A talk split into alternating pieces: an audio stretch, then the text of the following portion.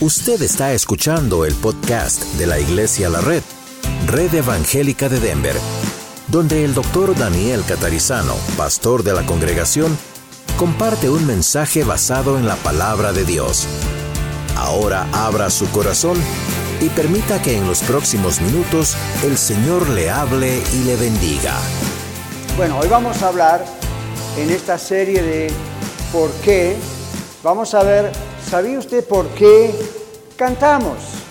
Vamos a mirar en la Biblia el Salmo número 47. Salmo número 47. ¿Cuántos de ustedes saben que el Antiguo Testamento también es palabra de Dios? Tanto como el Nuevo Testamento, ¿verdad? Es una pregunta un poquito hasta tonta. Realmente todo es del Señor, Antiguo y Nuevo Testamento, pero de vez en cuando tenemos que recordárnoslo a nosotros mismos porque como que a veces no le damos esa importancia. Salmo 47 dice, pueblos todos, ¿qué cosa? Batid las manos, aclamad a Dios con voz de júbilo, porque Jehová el Altísimo es temible, Rey grande sobre toda la tierra. Él someterá a los pueblos debajo de nosotros y a las naciones debajo de nuestros pies. Él nos elegirá nuestras heredades, la hermosura de Jacob, al cual amó. Subió Dios con júbilo, Jehová con sonido de trompeta. Cantad a Dios, cantad. Cantad a nuestro Rey, cantad. Porque Dios es el Rey de toda la tierra. Cantad con inteligencia.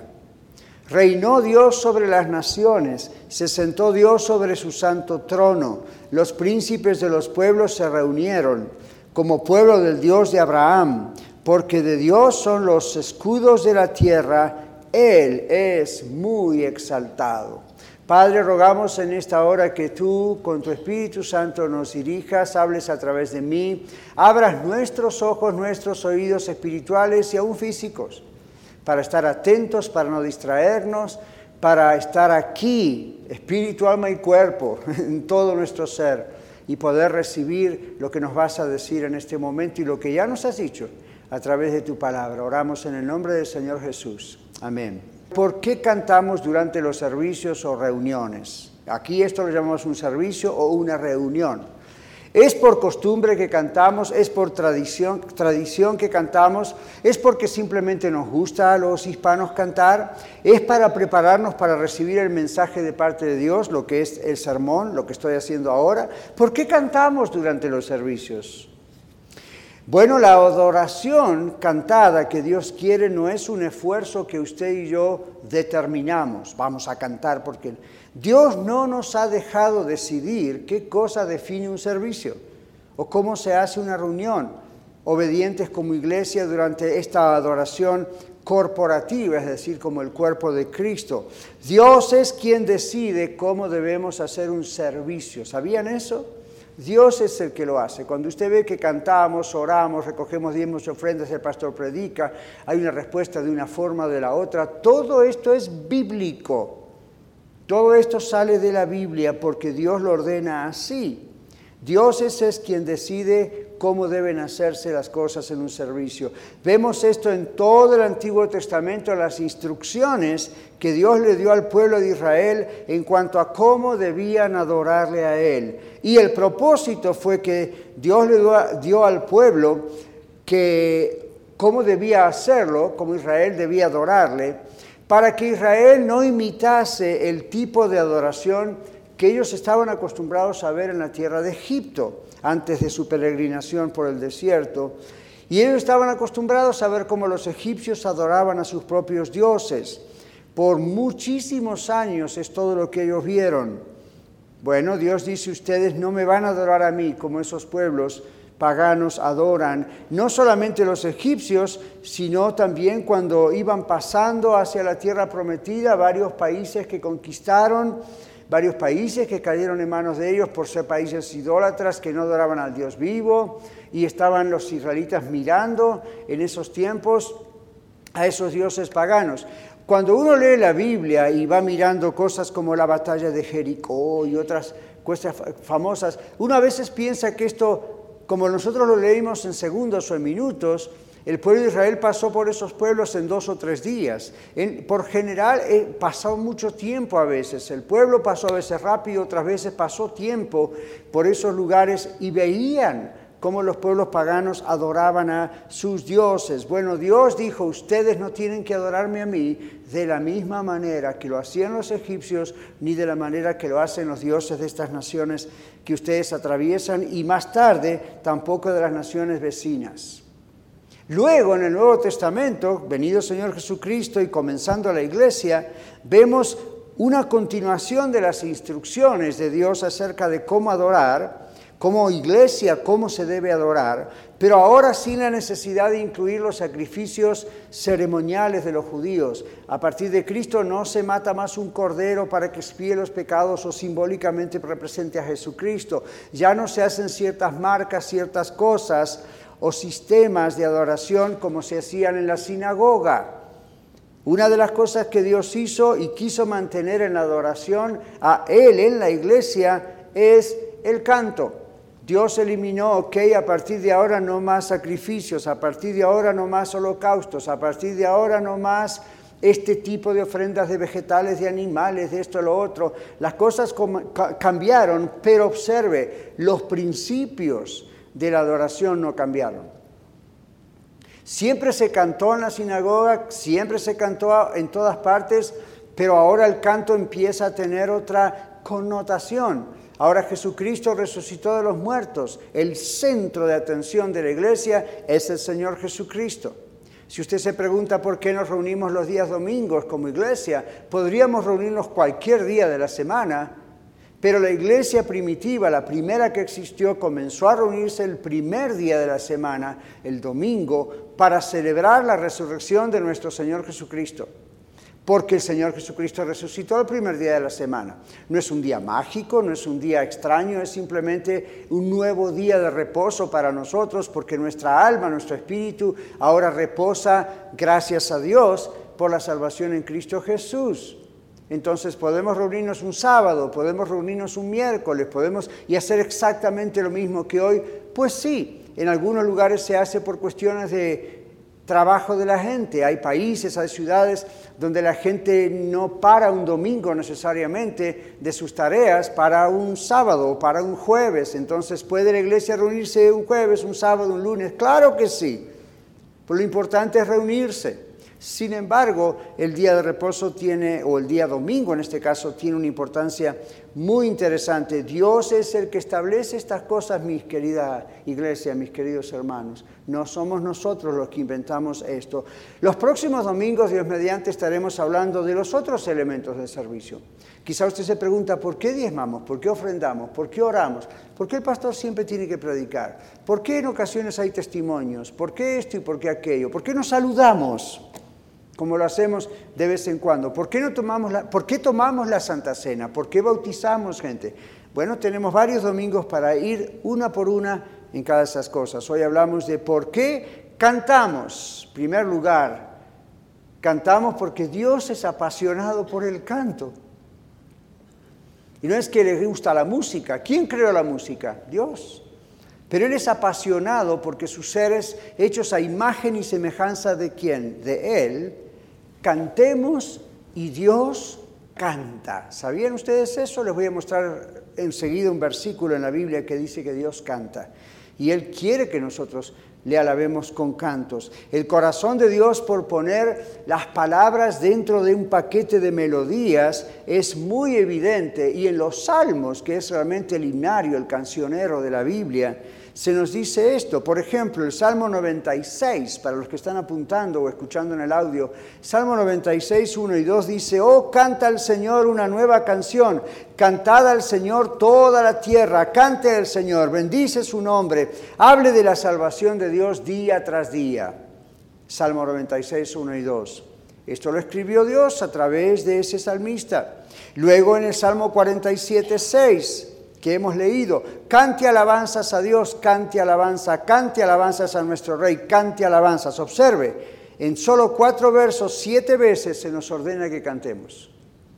¿Se dieron cuenta que nos dice si usted tiene ganas, si se siente bien, si no está deprimido hoy, si no se peleó con su esposo? A mí, cante, dice la Biblia. Salga de usted mismo y de sus problemas y está tan concentrado en usted misma o usted mismo y cante. Si Dios lo ordena, por algo será, ¿verdad? Por eso yo les digo que no necesitamos a alguien que desde la plataforma nos insista.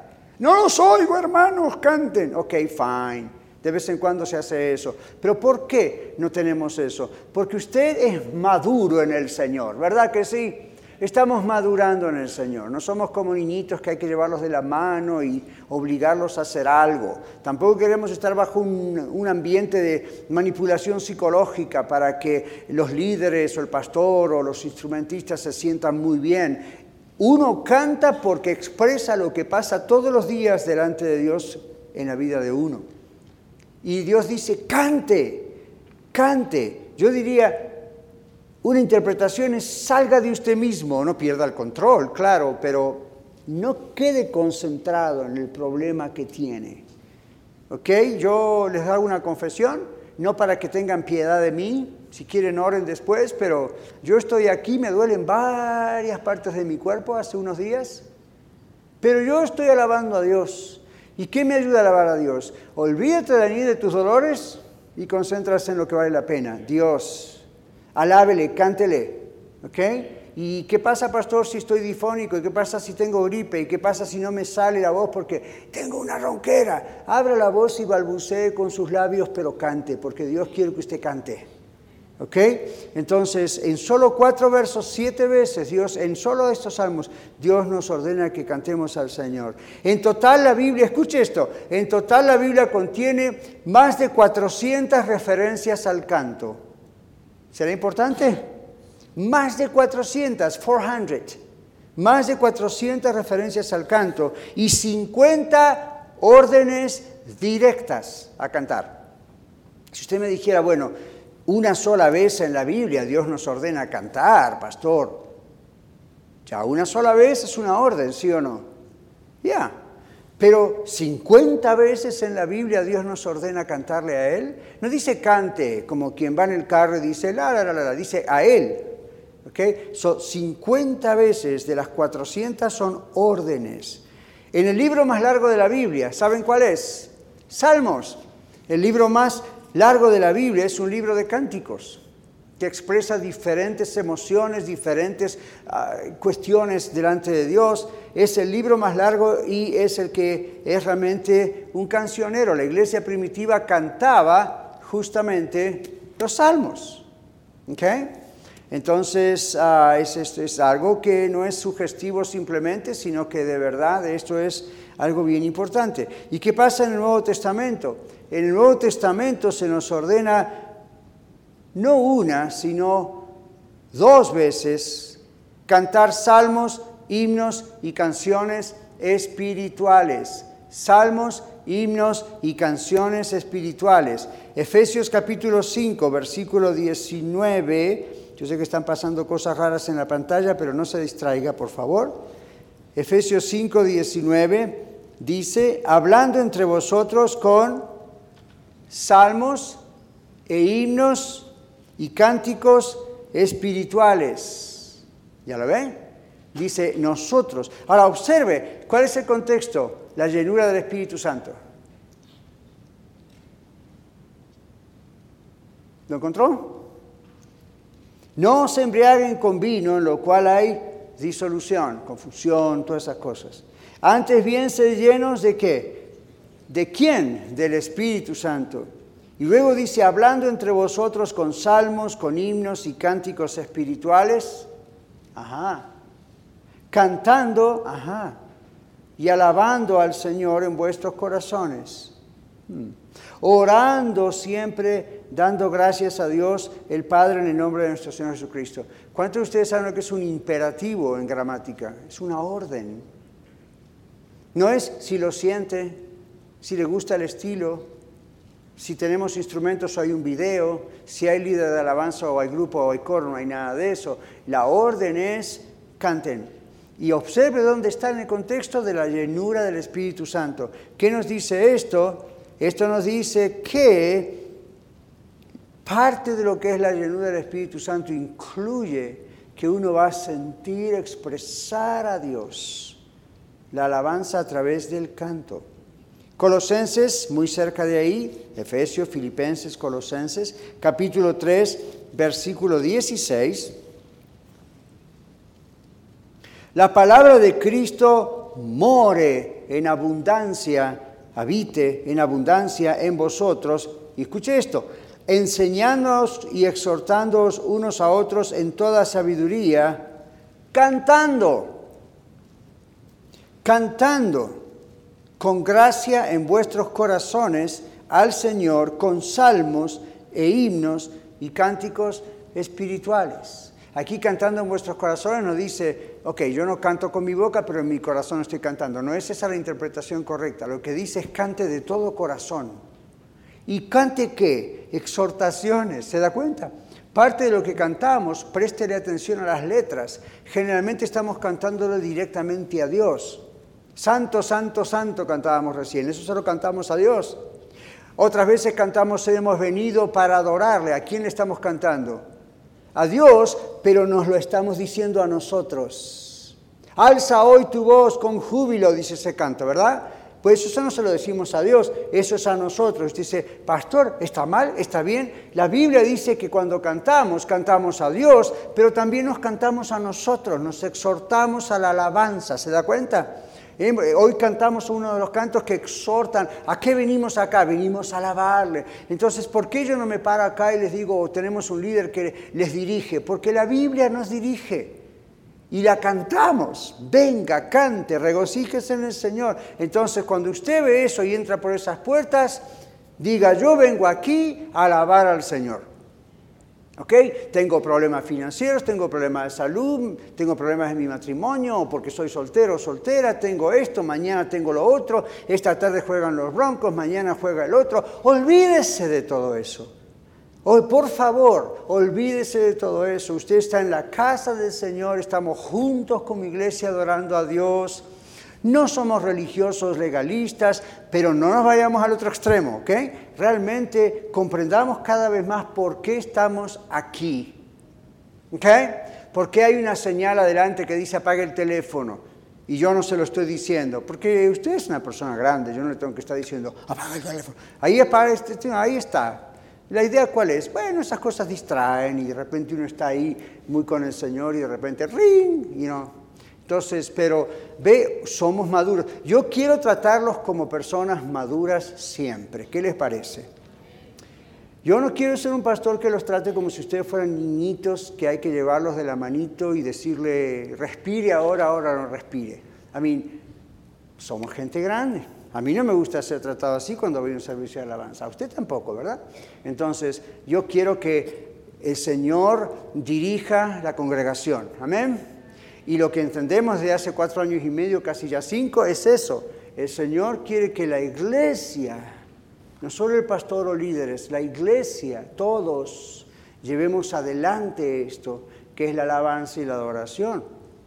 Y la idea está con ese sentido. Él tiene que hacerlo. Entonces aquí otra vez, más de 400 referencias al canto, 50 son órdenes de Dios directamente. Bueno, punto número dos, podríamos decir, Dios es apasionado por el canto y no es porque le gusta el ritmo o esto y lo otro, sino porque vemos razones doctrinales y teológicas. ¿Por qué cantamos a Dios? ¿Por qué Dios tan a menudo en la Biblia nos dice que no solo alabemos, sino que cantemos? sus alabanzas. Usted puede decir, bueno, en mi corazón yo alabo a Dios. Fine, pero Dios dice que lo tiene que expresar con sus cantos. ¿Por qué no solo orar y predicar? Preguntan algunas personas. Otros preguntan, ¿por qué cantar? ¿Por qué el pueblo de Dios a lo largo de la historia siempre cantó y siempre canta y siempre cantará? ¿Por qué las palabras y la música y no solo las palabras solas? ¿Por qué no recitar simplemente un poema o leer un himnario, el himno o en un canto? ¿Por qué hoy cantábamos, nos hemos congregado ah, para darle gloria? ¿Por qué en vez de cantarlo simplemente no lo decimos? A ver, ¿cómo le suena? Nos hemos congregado en este día para darle gloria. La música tocamos, las voces elevamos para darle gloria. Ok, fine, se dice, se puede decir con gozo. Curiosamente, Dios quiso que lo cantemos. Entonces hay razones. Una razón es que Dios mismo canta. ¿Saben ustedes que hay un libro que se llama Sofonías en el Antiguo Testamento? Hay un libro que se llama Sofonías y en el libro de Sofonías justamente el Señor dice eso. El Señor en, en el libro de Sofonías capítulo 3, versículo 7, Amós, Abdías, Jonás, Miqueas, Naún, Habacuc, Sofonías. ¿okay? En Sofonías capítulo 3, versículo 17, la Biblia dice, Jehová está en medio de ti, poderoso, Él salvará, se gozará sobre ti con alegría, callará de amor, se regozará, regocijará sobre ti con cánticos. Dios canta, oh yeah. ¿Le gustaría escuchar a Dios cantar? ¿Le gustaría escuchar la voz de Dios cantar? No, a mí sí. Soy el único, fine, pero a mí me gustaría. Qué triste sería que yo fuera el único. Yo creo que no. Pero cuando estemos en el cielo con el Señor, es muy probable que escuchemos al Señor cantar. La voz más maravillosa que jamás ha existido. ¿Okay? ¿Qué estilo que va a cantar? Ah, no, eso no importa. El asunto es que va a cantar porque la Biblia dice que Él canta, que se regocija sobre usted. ¿Sabía usted que ángeles cantan mientras usted y yo cantamos en la reunión? Y usted dirá, pastor, qué bueno sería escucharlos, porque eso sí que cantan sin desafinar. No les importa que tanto usted afina. A Dios no le importa si usted le pegó a la nota o a la clave musical. Es mejor que lo haga. Pero en realidad, ¿qué es lo que le importa a Dios? que la alabanza que usted y yo cantamos sube hacia Él. Los ángeles se juntan con nosotros, están cantando gloria a Dios. Y la Biblia dice que Dios se goza entre nosotros si Él canta. Yo me pregunto, Señor, ¿habrás cantado con nosotros mientras te cantábamos a ti? ¿O mirabas nuestros corazones y decías, no, no me están cantando a mí, están pasando el tiempo? Yo quiero creer que Dios se regocija y canta con nosotros. ¿Qué le parece? Así que desde ahora siempre tenga eso en su mente, ¿verdad? Yo creo que cuando comencemos las reuniones en la red Arvada, eso es lo primero que le vamos a enseñar a la gente nueva que vaya por ahí, a cómo realmente se alaba. Y a algunos les va a llamar la atención, porque como ustedes y yo van a decir dónde está el grupo, dónde está este, dónde está el que me va a conducir y reconducir, y yo de entrada les voy a decir, ustedes son el grupo. Aprendan a alabar. Si un día Dios quiere que tengamos un grupo, Dios dirá, Queremos decir todo lo que hacemos acá de acuerdo al tiempo del Señor y como Él lo quiera. Pero esto es lo que hasta ahora en más de cuatro años Dios nos ha mostrado. No es indispensable, no es necesario. Usted tiene que hacerlo desde lo profundo de su corazón. Aunque se apagara la luz, no hubiera video, no hubiera nada como nos pasó una vez hace tres años y algo atrás. Y fue uno de los mejores servicios que tuvimos. ¿Qué les parece? A lo mejor podríamos hacer eso el domingo, ¿no?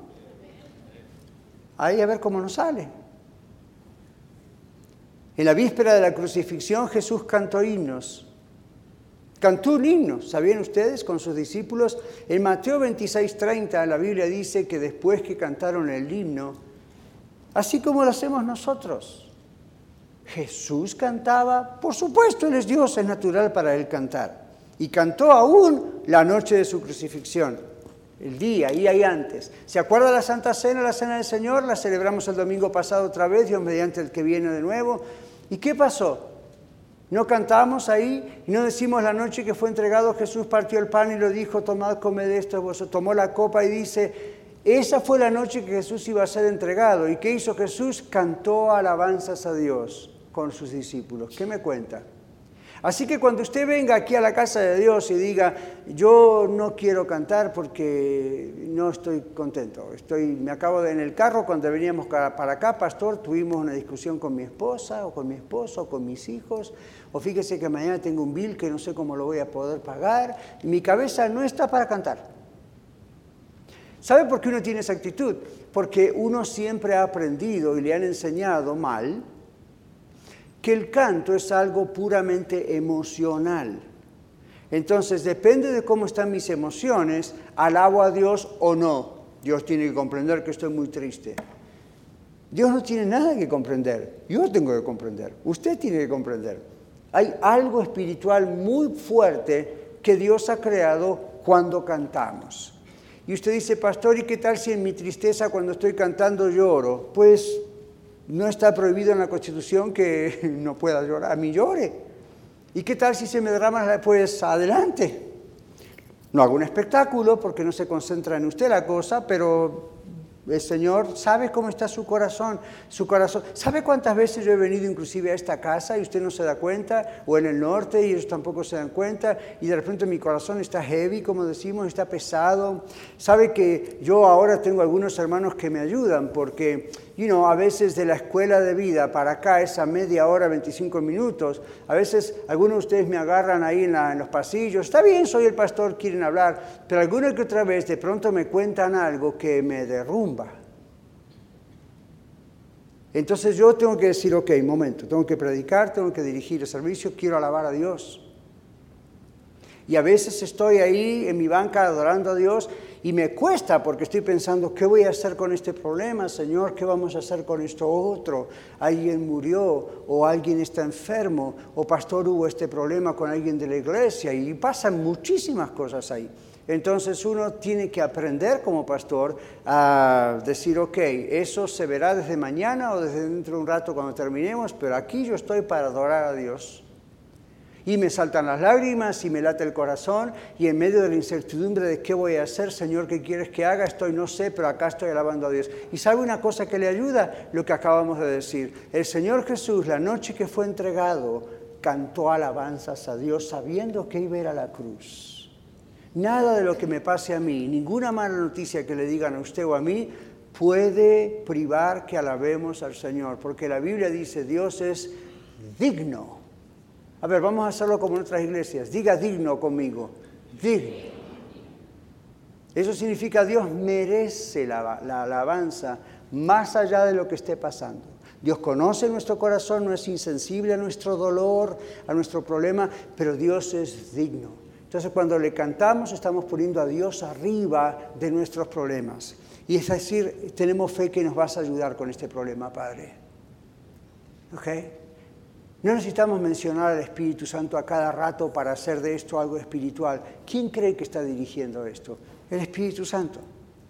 ¿Ven? Entonces, no importa lo que esté pasando, no importa si estoy súper contento o, o, realmente tengo una mala noticia, tengo mucho dolor en mi corazón.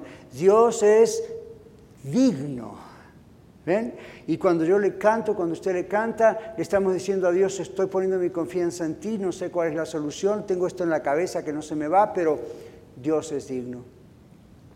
Yo le digo una cosa, si Dios se hiciera presente visiblemente, a usted, a mí se nos olvidan todos los problemas en, en, en milésimas de segundos, porque el esplendor de Dios hace que todo lo demás quede a un lado. Y usted dice, pastor, me encantaría ver ese esplendor de Dios. Usted tiene ese esplendor de Dios adentro suyo en el Espíritu Santo. Deje que salga, deje que surga. No, no lo trabe, no contriste el Espíritu. Cante al Señor. Alabe al Señor. El Señor el día que fue crucificado, la noche antes de ser entregado, cantó cantó y les estaba diciendo a ellos, miren, este es mi cuerpo, así va a estar roto. ¿Se imagina si usted tiene que agarrar un pedazo de pan y decir, así como se rompe mi cuerpo, así como se derrama este vino, así mi sangre va a ser derramada? ¿Qué ganas de cantar va a tener, verdad? ¿Saben por qué Jesús cantó? Jesús sabía lo que significa cantar. Jesús inventó eso. Él sabía el efecto, que no es psicológico, es un efecto poderosísimo en el mundo espiritual. ¿Cuántos de ustedes saben que cantar es guerra espiritual? Un día vamos a hablar de la guerra espiritual como Dios manda. A mí, creo que siempre lo hacemos, pero nos vamos a dedicar en el mensaje a hablar de eso. ¿Por qué les digo esto? Usted no se da cuenta, pero pide la revelación a Dios. El Espíritu Santo le va a revelar esto. Usted y yo estamos cantando alabanzas a Dios y el enemigo está confundido. Usted y yo estamos alabando a Dios y Satanás y sus demonios están diciendo mm, como que no podemos hacer nada. Hay un poder muy especial en la alabanza y adoración a Dios. No es el canto lo que tiene poder, no es la musiquita lo que tiene poder, es lo que estamos diciendo y nuestra actitud de exaltar a Dios. Jesús cantó la noche que fue entregado, sabiendo, y ¿se acuerdan quién estaba en el aposento cuando Jesús cantó? ¿O antes de que Jesús cantara? Judas Iscariote, el que le entregó. Y dice la Biblia que cuando Dios dio el bocado a Judas, el diablo entró en Judas. Y en ese momento se fue. En medio de todo ese panorama horrible, triste, triste, tétrico, demoníaco en ese momento, Jesús que hizo, levantó sus ojos al cielo y alabó. ¿Por qué cree que lo hizo? ¿Para que Hollywood hiciera una linda película de Jesús? No, para usted y para mí. Ahí es cuando tenemos que cantar al Señor. Ahí es cuando tenemos que decir, Señor, tú eres. La Biblia dice, ¿cómo se resiste al diablo? Sométase pues a Dios, resista al diablo, el diablo va a ir de vosotros. Sí hay un momento de echar fuera demonios, pero no es todos los días. Entonces en el momento uno dice, estoy sintiendo atacado, me siento, yo veo lo que está pasando, empiece a saltar a Cristo, eso es someterse a Dios, eso es resistir al diablo y el diablo dice, oh, oh, acá ya no puedo. Y va a empezar a tirar patadas para todos lados, pero usted está exaltando a Cristo. ¿Se da cuenta de lo que es cantar al Señor? ¿Se da cuenta de lo que tiene que ver orar, de lo cual vamos a hablar otro día? Adoramos a un Dios trino, un Dios de, de, cantar, a un Dios que canta, y Él quiere que nosotros seamos como Él. Bueno, vamos a otro aspecto rapidito. Cantamos a Dios porque la música se relaciona con las palabras. Los que son músicos saben, como yo también, que lo que se canta tiene que estar relacionado con los ritmos, y etc. Ahora, cuando se trata de combinar música con palabras, los cristianos tendemos a caer en, dice un autor, una de tres categorías. Uno, dice, algunos cristianos piensan que la música reemplaza la palabra, por lo tanto dicen cosas como la música me habla mejor que las palabras, no puedo dar a menos que escuche el estilo de música que me gusta. Para otras personas el impacto de las palabras no solo es ayudado por la música, la música es todo. Dependen de la música. Esto no es bíblico, mis hermanos. Y por lo tanto esto ofende a Dios. Hace un tiempo muy largo atrás teníamos una persona que comenzó a venir a la iglesia, se hizo miembro de la iglesia con su familia cuando estábamos muy, muy nuevitos todavía, éramos un grupo pequeño. Y ah, claro, en un grupo pequeño es fácil verse, ¿verdad? Entonces, ah, yo nunca lo fui a reprender, le digo, hermano, usted nunca canta, o nunca lo fui a exhortar, pero un día él vino a mí y me dijo, pastor, nos vamos a ir de la iglesia, mi familia y yo. Digo, oh, ¿qué pasó? No, eso es una mala noticia, ¿por qué les amamos? Me dice, no, pastor, lo que pasa es que usted no me deja predicar. Yo pensé, ¿qué escuchó durante todo este año y medio, dos años que estuvo aquí acerca del tema? Yo hablé muchas veces de por qué sí o por qué no. Y después hablamos de la alabanza. Y entonces ahí sí yo le dije, pero yo he observado que usted nunca canta al Señor. Usted está ahí como un espectador mirando la pantalla. Ah, no, pastor, mire, en la iglesia donde yo estaba antes yo tocaba la batería, drums, ¿ok? Aquí. Y entonces, ¿qué? Bueno, cuando yo toco los batería, ay sí, ahí yo canto y estoy poseído. No, dice, pero ahí sí me sale cantar. Pero cuando estoy ahí en la, en ahí no puedo cantar con los hermanos. Pero si usted me deja tocar un instrumento, ándele, yo voy a empezar a cantar. Yo no sabía si exhortarlo, disciplinarlo, reprender un demonio adentro. Señor, ¿qué hago? Simplemente lo exhorté. Y digo, hermano, usted no comprende lo que es alabanza y adoración. O sea que usted me dice que si yo le doy un instrumento solamente así usted va a cantar. ¿De dónde surge eso? ¿Sabe qué me respondió entre otras cosas? Al pastor, yo sé que usted tiene razón, pero ¿por qué no pone un poquito de lado todo eso? Y mira, nosotros los latinos nos gusta esto y lo otro. Así que usted me está diciendo que deje de lado la palabra de Dios por lo que nos gusta a los latinos. Sí, pastor. Bye. Yo no le eché, simplemente le dije, ¿por qué no lo reconsidera? ¿Por qué a mí usted escuchó eso, a esto por más de un año? No, no, mejor me voy a ir. Al poco tiempo el pastor donde está me dijo, ¿qué problema que es este hombre? Bueno, usted nunca me preguntó, pero ahí está. ¿Qué hizo? Fue a otro lugar, hizo lo que tanto anhelaba Al poco tiempo no pasaron días que el pastor se dio cuenta, este, esto no está en el Espíritu de Dios. Esa es la persona que quiere lucirse, esa es la persona que dice yo no canto a menos que esté en una plataforma con un instrumento, con un, algo en la mano. y, usted dice, ¿dónde está esto en la Biblia? ¿Se, ¿Se dan cuenta del peligro, hermanos? La razón por la cual yo hablo con tanta pasión es porque esto es un peligro. Yo soy músico, yo he sido líder, yo he tocado el piano por años y yo me doy cuenta del problema. Cuando una persona, una iglesia no entiende lo que es la alabanza, es un concierto. Y ahí queda, ¿verdad? Y Dios dice, no, iglesia la red, ustedes tienen que ser ejemplo en esta ciudad. No van a ser los mejores, pero tienen que ser ejemplo. Se tiene que acabar en la ciudad de Denver tanto problema que hay en grupos de alabanza, en líderes de alabanza, con gente que aún es inmoral a veces, o roba unos a los otros, o, están divorciándose, cuánta cosa, pero ahí están en la plataforma y qué lindo cantan. Y ok, hay otras iglesias que no tienen ese problema, pero ¿sabe por qué se repite tanto en esta ciudad y en este estado? Y en la cantidad de años que tenemos en todo Colorado viviendo aquí, son muchos ya, se repiten los mismos problemas. ¿Saben por qué? Porque no hablan de esto que estamos hablando hoy. Porque solo se trata de la parte artística. Yo sé que hay personas que podrían predicar mejor que yo sin ser cristianos. ¿Viste? ¿Cómo puede ser pastor? Porque son oradores profesionales de universidad que con solo mirar un bosquejo que yo mismo les haga, ustedes se van a quedar con la boca abierta. Oh my God, echemos a Catarizano, este hombre es increíble.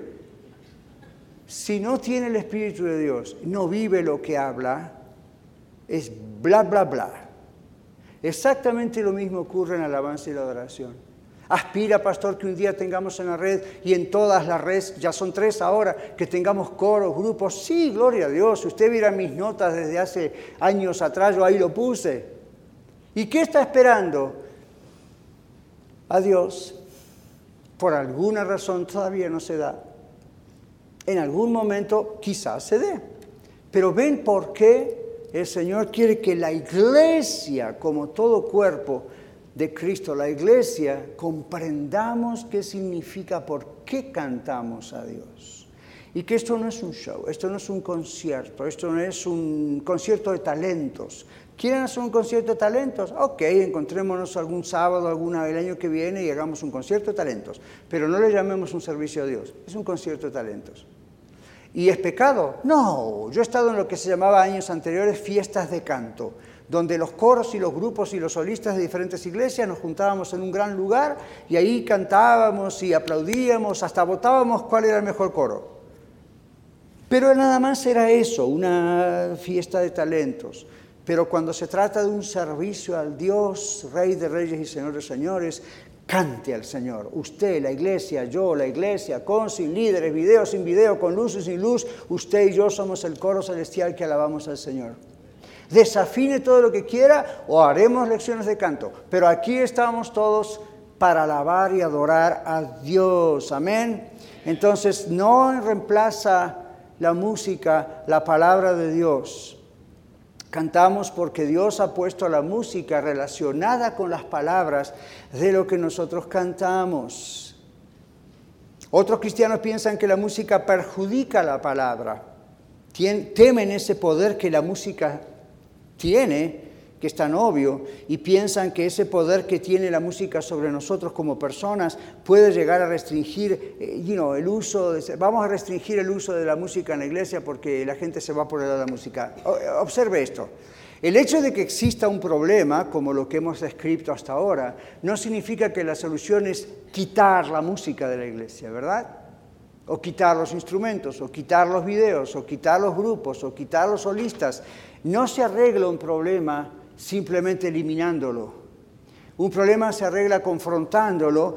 Quizás hay que esperar tiempo, como nos pasa a nosotros, sanando muchas cosas, corrigiendo muchas cosas, pero no significa que estamos diciendo nunca más se va a cantar o el canto perjudica las palabras. Al contrario, Dios inventó el canto. Algunos de ustedes han escuchado hablar de Agustín de Hipona, a veces lo llamamos también San Agustín, a algunos les gusta llamarlo San Agustín, a otros les gusta llamarlo por su nombre en su documento, Agustín de Hipona. Pero él reconoció esta lucha entre la música y las letras, y, cantar o no cantar más que nada, en, sus propios, ah, en su propia vida. Y escribió un libro que se llamaba Confesiones. Y él dijo, me inclino, aunque no pronuncie una opinión irrevocable sobre el tema, dice él, me inclino a aprobar el uso del canto en la iglesia, de modo que por las delicias del oído las mentes más débiles puedan ser estimuladas a un estado de ánimo por, eh, por el Señor, devocional, decía él. Pero miren lo que dice Agustín. Sin embargo, cuando sucede que estoy más conmovido por el canto que por lo que se canta en ese canto, me confieso haber pecado malvadamente y luego preferiría no haber escuchado el canto. En otras palabras, cuando él se daba cuenta, Agustín se daba cuenta que la música lo inspiraba demasiado y ya no le estaba prestando la letra, decía, mejor no canto más. Y después se da cuenta, no, ¿cómo no voy a cantar más? Esto es para el Señor. Solo tengo que corregir esto en mi mente. Otro punto, cantar puede ayudarnos a recordar palabras. Esto es también por lo cual el Señor nos ordena cantar. Esta es una tercera cosa. Dios dice que puede esto ayudarnos a recordar palabras. Primero, la música nos ayuda a recordar palabras. ¿Cuántos de ustedes de pronto no recuerdan un comercial de televisión o de radio? En mi casa se ríen porque de vez en cuando yo recuerdo algún comercial de televisión o de radio de cuando era pequeño. Y me dicen, qué memoria que tienes, es increíble. Y yo dije, no es la memoria, lo repetían hasta el cansancio, 24 horas todo el tiempo, era todo lo que escuchábamos. Me quedó en el cerebro grabado para siempre. ¡Boom! Esa es la otra razón por la cual Dios quiere que usted y yo cantemos a Él. Así como me acuerdo de esos jingles comerciales, me acuerdo de himnos de cuatro o cinco estrofas, cantos de cuando Marcos Witt era un jovencito y otros autores. Y uno dice, ¿cómo se acuerda de tanto cantarlos? Ajá. Entonces aquí hay un secreto. Dios preparó su cerebro y el mío para esto. Les voy a contar, ya que ando en el asunto, rapidito qué pasa en el cerebro. Nosotros almacenamos cientos y literalmente miles de canciones en nuestras bóvedas de memoria durante nuestra vida y están listas para ser como un file accedidas cuando lo queremos en cualquier momento. La música tiene una poderosa habilidad mnemónica, se dice, que los científicos apenas están empezando a entender. Imagínense cuando lo entiendan mejor. Los científicos están descubriendo que nuestras mentes están programadas para reconocer, categorizar y recordar patrones en la música mejor de lo que recordamos patrones en solamente las palabras. Por algo Dios nos dio la música, Él la creó. Se da cuenta como uno tiene como un file de computadora en el cerebro de miles de cantos y palabras y cantos, y uno a veces dice, no me acuerdo qué dice tal canción, y otro le dice, yo sí, y empieza, oh, ahora me acuerdo. ¿Les ha ocurrido? ¿Ven por qué Dios quiere que le cantemos? Para recordar las verdades teológicas, doctrinales, fuertes de la palabra de Dios. Por eso tenemos que tener cuidado con lo que cantamos. Si cantamos cosas que nada más nos inspiran es bonito, pero no siempre nos va a ayudar en los momentos cruciales de nuestra vida. Si cantamos cosas que además de ser inspiradoras son teológicas y doctrinalmente bien profundas, el Espíritu Santo las trae, las saca del file, ¿verdad que sí? Y en el momento en que usted está desesperado, tiene un problema, está enfermo, tiene dudas, tiene miedo a la muerte, y de repente el Espíritu Santo, ¡boom!, saca de su corazón, si usted ya conoce la letra, y viene ese canto. ¿Y cómo nos ayuda, verdad? ¡Wow! Usted creía que usted era muy inteligente. Bueno, lo es, pero no tanto. Esto es el Espíritu de Dios. Es el Espíritu de Dios haciéndolo. Así como cuando usted conoce versículos de la Biblia y de repente viene ese versículo a la Biblia o el otro o el otro. Un autor dice, cada cultura tiene canciones y rimas para ayudar a los niños a aprender el alfabeto. Una de las primeras cosas que les enseñan a uno acá a los niños, A, B, C, D, E, F, G, H, I, J, K, L, M, O, P. Dice, pastores hablando en lenguas. No, ese es el alfabeto en inglés. Es el alfabeto en inglés. ¿Y cómo lo aprende uno? Cantando. Yo era bastante burrito en matemática cuando era pequeño, entonces una de las claves para emprender algunos problemas de matemática fue ponerles música. Y los empezaba a, cantar. No los entendía, pero los cantaba. Y de tanto cantarlos, de repente los entendí. el cerebro es así. Uno empieza a veces hasta empieza a silbar, tararear y se acuerda. Y cuando uno se acuerda, se acuerda de la palabra de Dios. Sigamos con el cerebro. Hay pacientes de Alzheimer.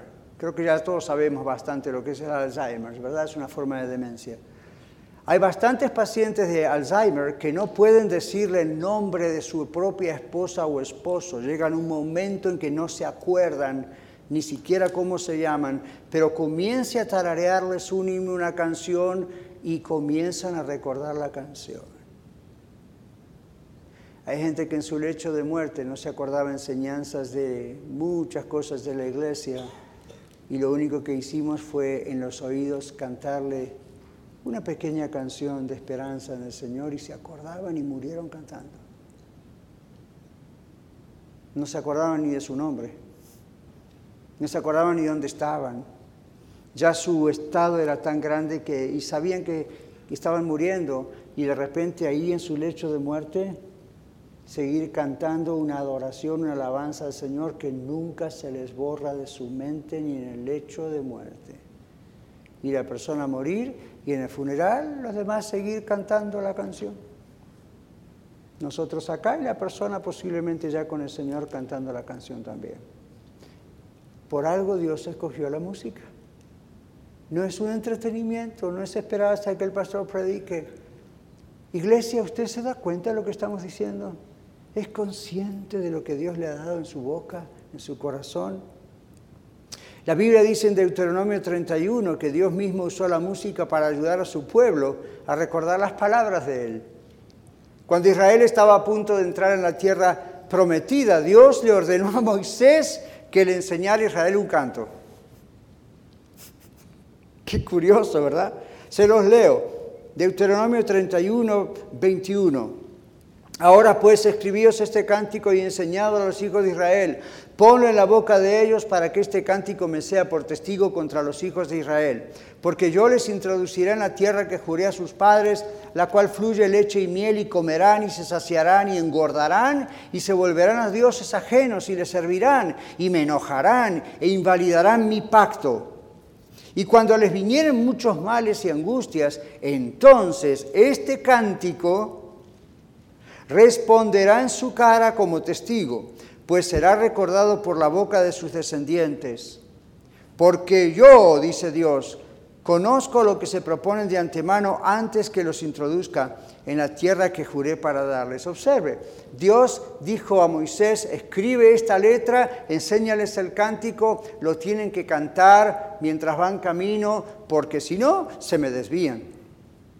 Este canto con esta letra les va a recordar que yo soy el único Dios. Así que no solo importa que cantemos, importa qué estamos cantando. Las palabras que cantamos tienen un impacto mucho mayor en nosotros de lo que la mayoría de nosotros somos conscientes. Un estudioso, un erudito del Nuevo Testamento, se llama Gordon Fee, dijo, muéstrame las canciones de una iglesia y te mostraré su teología. En otras palabras, dice, muéstrame lo que canta una iglesia y yo te mostraré lo que cree esa iglesia. Se lo repito, muéstrame lo que canta una iglesia, dice este teólogo, y yo te diré lo que cree esa iglesia. Así que si una iglesia lo único que canta son cantos inspiradores que repiten exactamente lo mismo y no dicen realmente nada, yo les puedo decir que si esa iglesia siempre canta eso, no tiene una buena doctrina, no tiene, no tiene solidez en la doctrina. Es como algunos de sus hijos que dicen, llévame todos los días a McDonald's. Y usted dice, tiene buen sabor, a mí con toda la sal que le ponen, ¿verdad? Tiene buen sabor, está bonito, pero usted se muere si lo único que come siempre es eso. Su cuerpo necesita otra cosa. Entonces los cantos motivacionales de inspiración son buenos, pero Dios ha creado los cantos para que cantemos doctrina, para que cantemos teología, para que nos acordemos de lo que Cristo hizo en la cruz del Calvario. Cantamos de la resurrección de Cristo, cantamos de lo que es la iglesia, cantamos del cielo. Damos gracias a Dios por no estar en el infierno, damos gracias a Dios por todas sus bondades, lo alabamos por su creación y ocasionalmente lo alabamos también por qué bonito nos hace sentir hoy. Pero dime, dice este teólogo, lo que oyes cantar en una iglesia, dice, y yo te voy a decir lo que cree esa iglesia, si su teología está fuerte o no. Entonces, importa lo que cantamos. Aquí en la red, cuando estamos preparando servicios como el de hoy, y específicamente qué vamos a cantar, preguntamos al Señor y oramos al Señor, ¿qué canciones quieres que cantemos este domingo? Estas tres que cantamos al principio, la cuarta y otra que vamos a terminar cantando, ¿saben por qué las vamos a cantar? Ah, bueno, porque al pastor le gusta. No, no se confunda, mi amigo, no se confunda, mi hermano. Oramos al Señor y entendemos que de la colección grande que tenemos, estas son las que Él quiere este domingo. Pastor, a lo mejor se equivocan. ¿Y quién no se equivoca en todo? Pero estamos por lo menos diciéndole a Dios, ¿qué quieres que te cantemos? Y usted dice, ¿por qué se lo pregunta a Dios? ¿Acaso no todas las canciones son buenas? No. ¿Y todas las que son buenas no las voy a elegir por el ritmo o para hacer mover más a la gente? No. ¿Cuáles son las que Él quiere que cantemos este domingo? Y pastor, ¿cuál es la explicación de eso? I don't know. Yo no sé. A veces sé porque está en relación con lo que Él quiere que yo predique. Otras veces no sé por qué tenemos que cantar esto. Y después encuentro la respuesta. De pronto Dios toca a una persona o más, no solo por el mensaje, sino por algo que se cantó en el servicio. Ay, pastor, ese canto. Cada vez que escucho ese canto me acuerdo el día que me entregué a Jesucristo. Qué bueno que lo cantamos hoy. Hmm. Check mark en mi cabeza. Oh, ay, pastor, yo la verdad que no entendí un mensaje suyo pero escuché lo mismo cantado y agarré la cuestión, ahora sí entiendo lo que pasa. Check mark. ¿Ve? Entonces uno dice, Dios solamente sabe por qué quiere hacer eso. Hay ocasiones en que yo le digo a los que quieran pasar al frente para orar porque you hay, hay, enfermos, hay esto y que lo otro. ¿Usted cree que yo siempre lo tengo en el programa? Ya, muchas veces lo tengo porque ya lo siento al preparar el programa, pero otras veces no sé por qué. Y después Dios hace un milagro. O en la semana me llaman y me dicen, este es el resultado de esas oraciones que hicimos como iglesia. Yo soy un representante nada más de la iglesia. Y usted dice, ¿y cómo está eso? I don't know. Comprenda, iglesia, la red. Esto es un misterio. Nosotros apenas tratamos de poner un orden a ese misterio, pero es un misterio. Dios hace cosas increíbles. Nosotros oramos, ¿qué quieres que cantemos? Colosenses 3:16 dice que debemos dejar que la palabra de Cristo habite, como leímos, more en nosotros ricamente, enseñándonos, amonestándonos unos a otros con toda sabiduría a través de los cantos, los himnos y los cantos espirituales, los cánticos espirituales. Son formas diferentes de estilo, pero lo que importa es lo que estamos haciendo en el canto. Es el Evangelio lo que cantamos, es las buenas noticias lo que cantamos. Las letras de nuestras canciones deben reflejar los temas generales de la palabra de Dios. Quizá alguno de ustedes conoce a John Wesley o a John y su hermano Charles. Por supuesto, no en persona porque murieron hace muchos años, pero ellos escribieron más de 6.500 himnos. Y juntos produjeron 56 himnarios, libros de cantos e himnos que cubrieron todas las áreas de la doctrina y la experiencia cristiana. No intentaban escribir los mayores éxitos, el último éxito de la discoteca de adoración. No, querían enseñar a la iglesia. Eran evangelistas que sabían que cuando la iglesia cantaba la doctrina no se olvidaban nunca. A mí, usted sabe Juan 3:16, ¿verdad? Casi todos. ¿Se imagina si lo cantara? Y hay himnos que cantan Juan 3:16 y otras partes de la Biblia que tienen música y usted, si usted conoce muchos de los cantos que cantamos en la red, son textos de la Biblia. A veces se le da vuelta una palabrita acá allá para que encaje en la música, pero son textos de la Biblia. Usted está cantando la Biblia. Y eso es lo que los hermanos Wesley decían, eso es lo que la iglesia tiene que hacer, porque eso es lo que uno recuerda. Bueno, un autor dice que algunos sufren de SDD, todos conocemos eso, ¿verdad? Ya hoy en día, SDD ese síndrome de atención y no trastorno. Dice, bueno, yo creo que muchos cristianos ahora no solo tienen el déficit de atención, sino que sufren de trastorno de dependencia de la pantalla, dice él. En inglés le pone otras siglas, ¿verdad? Pero sería TDP para nosotros, trastorno de deficiencia de la pantalla. Dice que igual, ¿qué significa eso? Y este autor dice, conocemos las palabras de las canciones que estamos cantando, pero nuestros ojos están pegados a la pantalla como si nos, si nos perdiéramos si la pantalla se quedara en blanco. Las canciones no provienen de la pantalla, vienen de nuestros corazones. Yo, por ejemplo, cuando estoy cantando y si ya sé la letra, ni miro la pantalla. Por ahí espío y la miro para no meter la pata y ir por otro lado, pero eso es una guía. Y después dice más adelante en su libro, hay, hay ah, iglesias que usan, ¿vieron himnarios? Libros con himnos, partitura musical. Y dice, y yo, yo fui uno de esos, yo crecí en una iglesia donde no existía Marcos Judita, eso todavía había nacido el tipo. Pero estábamos ahí, ¿verdad?, con, con el himnario y qué bueno era. Pero a veces había himnos que lo cantábamos hacía 28 años. Lo sabíamos de memoria hasta, pero donde la memoria da, pero ahí estábamos. ¿Para qué seguir mirándolo? Dice alguno, ¿verdad? ¿Para qué si ya lo sabemos de memoria? Bueno, este músico que escribió esta parte que estoy diciendo dice, ese es el déficit del himnario. O nosotros hoy en día, la pantalla. Hace un tiempo atrás escuché un predicador que criticaba a las iglesias que cantan con himnarios. Tienen que ser libres en el espíritu, suelten esos himnarios. Ya, aférrense de la pantalla.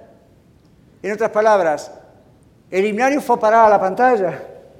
Lo sacaron de la mano y ahora nos aferramos de la pantalla. Corte la pantalla a ver si canta. Esa es la idea, la pantalla está ahí, nos guía, pero cuando usted sabe algo, ahora si no lo sabe, siga porque lo que importa es lo que cantamos no la música solamente.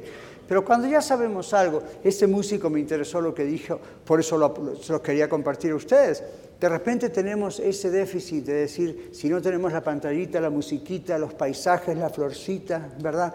A mí, usemos todo eso como acá lo usamos. Solo yo les digo, aprovechando este domingo, lo que importa es qué estamos diciéndole a nuestro Dios. Bueno, vamos a ir continuando este mensaje el domingo que viene porque es tanto lo que les quiero compartir que no puedo compartírselos hoy. Es demasiado, ¿qué les parece? Pero aquí vamos a hacer la vuelta a la orejita y vamos a agarrar de aquí el próximo domingo. Yo tenía pensado el próximo domingo hablar acerca de por qué oramos, pero siento que tenemos que cerrar y cantar al Señor en este momento. Muchas gracias por escuchar el mensaje de hoy. Si tiene alguna pregunta en cuanto a su relación personal con el Señor Jesucristo o está buscando unirse a la familia de la Iglesia La Red, por favor no duden en contactarse con nosotros.